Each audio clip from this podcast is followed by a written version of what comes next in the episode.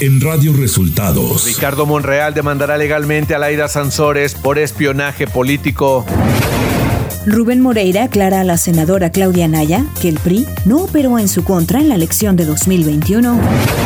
Tamaulipas aprueba el matrimonio igualitario y con esto ya es legal en todo el país. Esto y más en las noticias de hoy. Este es un resumen de noticias de Radio Resultados. Bienvenidos al resumen de noticias de Radio Resultados. Hoy es 27 de octubre y ya estamos listos para informarle Valeria Torices y Luis Ángel Marín. Quédese con nosotros, aquí están las noticias. La mañanera. En la conferencia de prensa de este jueves, el presidente Andrés Manuel López Obrador acusó que en la fiscalía quisieron dinamitar la investigación del caso Ayotzinapa. Yo sostengo, aquí lo he dicho, de que quisieron dinamitarnos la investigación para que no se actuara. Sí, no en la fiscalía. Por su parte, el subsecretario de Derechos Humanos de la Secretaría de Gobernación, Alejandro Encinas, dio a conocer que en la Fiscalía General de la República ya se realiza una investigación sobre la filtración del informe del caso Ayotzinapa sin testar. Ya hay una investigación en la Fiscalía sobre eh, de dónde salió la filtración del informe.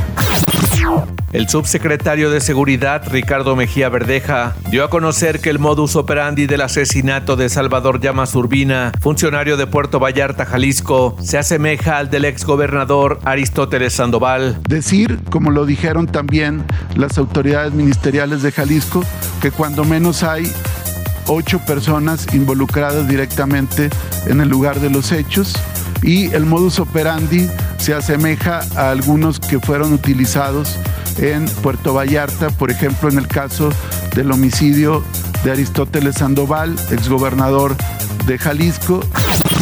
Mejía Verdeja dio a conocer también que el autor material y dos cómplices del asesinato de la periodista Lourdes Maldonado fueron sentenciados. Que ya se obtuvo la primera sentencia condenatoria, en este caso por el homicidio de la periodista Lourdes Maldonado, quien fue privada de la vida el 23 de enero del presente año. Y también como parte del reporte Cero Impunidad, Ricardo Mejía Verdeja dio a conocer que fueron detenidos dos hombres como presuntos autores de la masacre cometida en un bar en la ciudad de Irapuato, Guanajuato, donde murieron 12 personas. Pues bien, en una operación coordinada por la Fiscalía de Justicia del Estado con el apoyo invaluable de la Secretaría de la Defensa Nacional y la Secretaría de Seguridad Estatal. Tras un intenso operativo, se logró la detención de estos dos generadores de violencia inculpados en este multihomicidio. Radio Resultados Nacional. El secretario de Gobernación, Adán Augusto López, se desdijo de sus declaraciones de que existe una investigación a nivel internacional en contra del expresidente Felipe Calderón. Yo no señalé que hubiese ninguna averiguación en contra de nadie, dijo a medios de comunicación en Nayarit el titular de Gobernación. Ricardo Monreal Ávila, senador de Morena, anunció este miércoles que tomará las acciones legales correspondientes luego de que la gobernadora de Campeche, Laida Sansores, difundió comunicaciones privadas, las cuales atribuyó al Zacatecano y a Alejandro Moreno Cárdenas. Además, señaló que lo buscan eliminar a la mala de Morena con estrategias burdas. El senador suplente Alejandro Rojas Díaz encabezó un contraataque contra la gobernadora de Campeche, Laida Sansores, esto a través de la difusión de un programa llamado Miércoles de León, en el que la acusó de corrupta, de violar la ley con su programa semanal y de haber comprado 83 propiedades de contado, luego de que Sansores difundiera una presunta conversación entre el coordinador de Morena en el Senado, Ricardo Monreal, y Alejandro Alito Moreno, diputado y líder nacional del PRI, Alejandro Rojas, dijo que la gobernadora violaba la ley. El coordinador del PRI en la Cámara de Diputados, Rubén Moreira, respondió a la senadora Claudia Anaya que la dirigencia no operó en su contra en la elección de 2021 y afirmó que fue la candidata de la coalición Va por México al gobierno de Zacatecas porque el tricolor bajó a otros aspirantes aun cuando las encuestas no le favorecían. El INEGI dio a conocer este miércoles los resultados definitivos de las estadísticas de defunciones registradas correspondientes a 2021, al cierre del año pasado. México registró 1.122.249 defunciones, cifra superior a la de 2020. Las tres principales causas de muerte a nivel nacional en 2021 fueron COVID-19, le siguieron enfermedades del corazón y diabetes. En hombres, los homicidios representaron la sexta causa de muerte con 31.263 muertes. Economía. El Centro Mexicano para la Filantropía prepara la versión 2.0 del distintivo Empresa Socialmente Responsable para las compañías que garanticen un ingreso digno y condiciones laborales justas. Se dio a conocer que actualmente más de 2.300 empresas reciben el distintivo de Empresa Socialmente Responsable, el cual va más allá de la filantropía, donaciones o acciones en favor del medio ambiente. Y la nueva versión incluirá indicadores laborales como el desarrollo de capacidades, reclutamiento sin discriminación, prestaciones dignas, plan de carrera y compensación justa, incluido el ingreso digno. Clima. Se pronostica que durante la tarde de este día ingrese un nuevo frente frío en el norte de México e interaccionará con una vaguada polar y con la corriente en chorro subtropical, originando fuertes rachas de viento con posibles tolvaneras en dicha región y con probabilidad de chubascos en zonas de Coahuila. Por su parte, un canal de baja presión se extenderá en el interior del país en interacción con inestabilidad de niveles altos de la atmósfera y con la entrada de humedad del Golfo de México, provocarán lluvias e intervalos de chubascos en zonas del noroeste, oriente, centro, occidente y sur del país. Ciudad de México.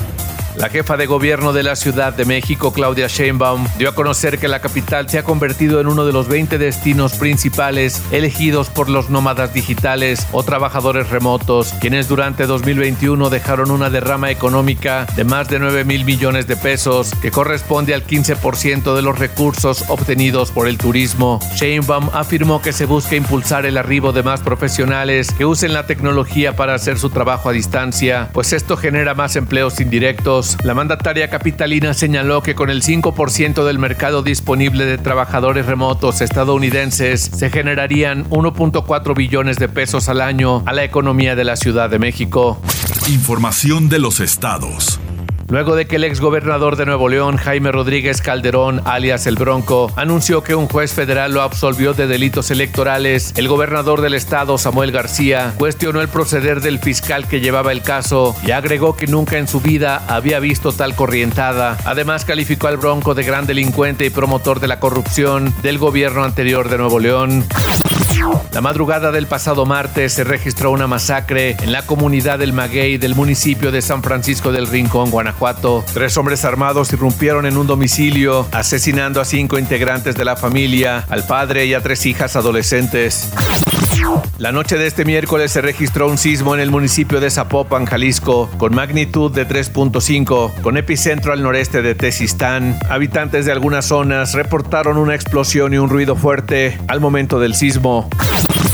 En la colocación de la primera piedra y cápsula del tiempo en la planta de pintura de Volkswagen de México, parte de un programa de inversiones por 763 billones de dólares, el gobernador del estado, Miguel Barbosa Huerta, reconoció a la empresa y su confianza en el país, así como el talento y creatividad de los trabajadores de la planta. Por su parte, la secretaria de Economía, Olivia Salomón, recordó que en el estado de Puebla, el sector automotriz representa más del 43% del PIB estatal, genera más de 65 mil empleos a través de 362 unidades económicas suma alrededor de 1.182 millones de dólares de inversiones en fabricación de vehículos durante la administración del gobernador Miguel Barbosa, más los recursos por 763 millones dados a conocer este día. Este 26 de octubre, el matrimonio igualitario quedó legalizado en todo México, luego de que fue aprobado también por el Congreso de Tamaulipas, el último estado en donde aún no era legal. La iniciativa de ley fue promovida por una diputada del PAN. Radio Resultados Internacional. La Agencia Europea de Medicamentos ha anunciado una nueva ola para las próximas semanas con subvariantes de Omicron. Marco Cavalleri, jefe de estrategia de vacunación de la EMA, ha advertido que una de estas nuevas variantes de Omicron, que se llama BQ.1, ha sido identificada en al menos cinco países de la Unión Europea. Según el Centro Europeo para la Prevención y Control de Enfermedades, la BQ.1 y cada subvariante llamadas BQ.1.1 se convertirán en cepas dominantes para mediados de noviembre y principios de diciembre. Este miércoles el presidente Vladimir Putin asistió al entrenamiento de las fuerzas de disuasión estratégica de Rusia encargadas de responder a amenazas entre las que está el caso de guerra nuclear, según anunció el Kremlin. Contrario a otras ramas militares movilizadas hacia Ucrania, las fuerzas estratégicas tienen como misión la respuesta marcial a amenazas externas, como es el caso de un ataque nuclear para lo que están equipadas con misiles de alcance intercontinental, bombardeos estratégicos de largo alcance, submarinos, buques de superficie, así como de la aviación naval.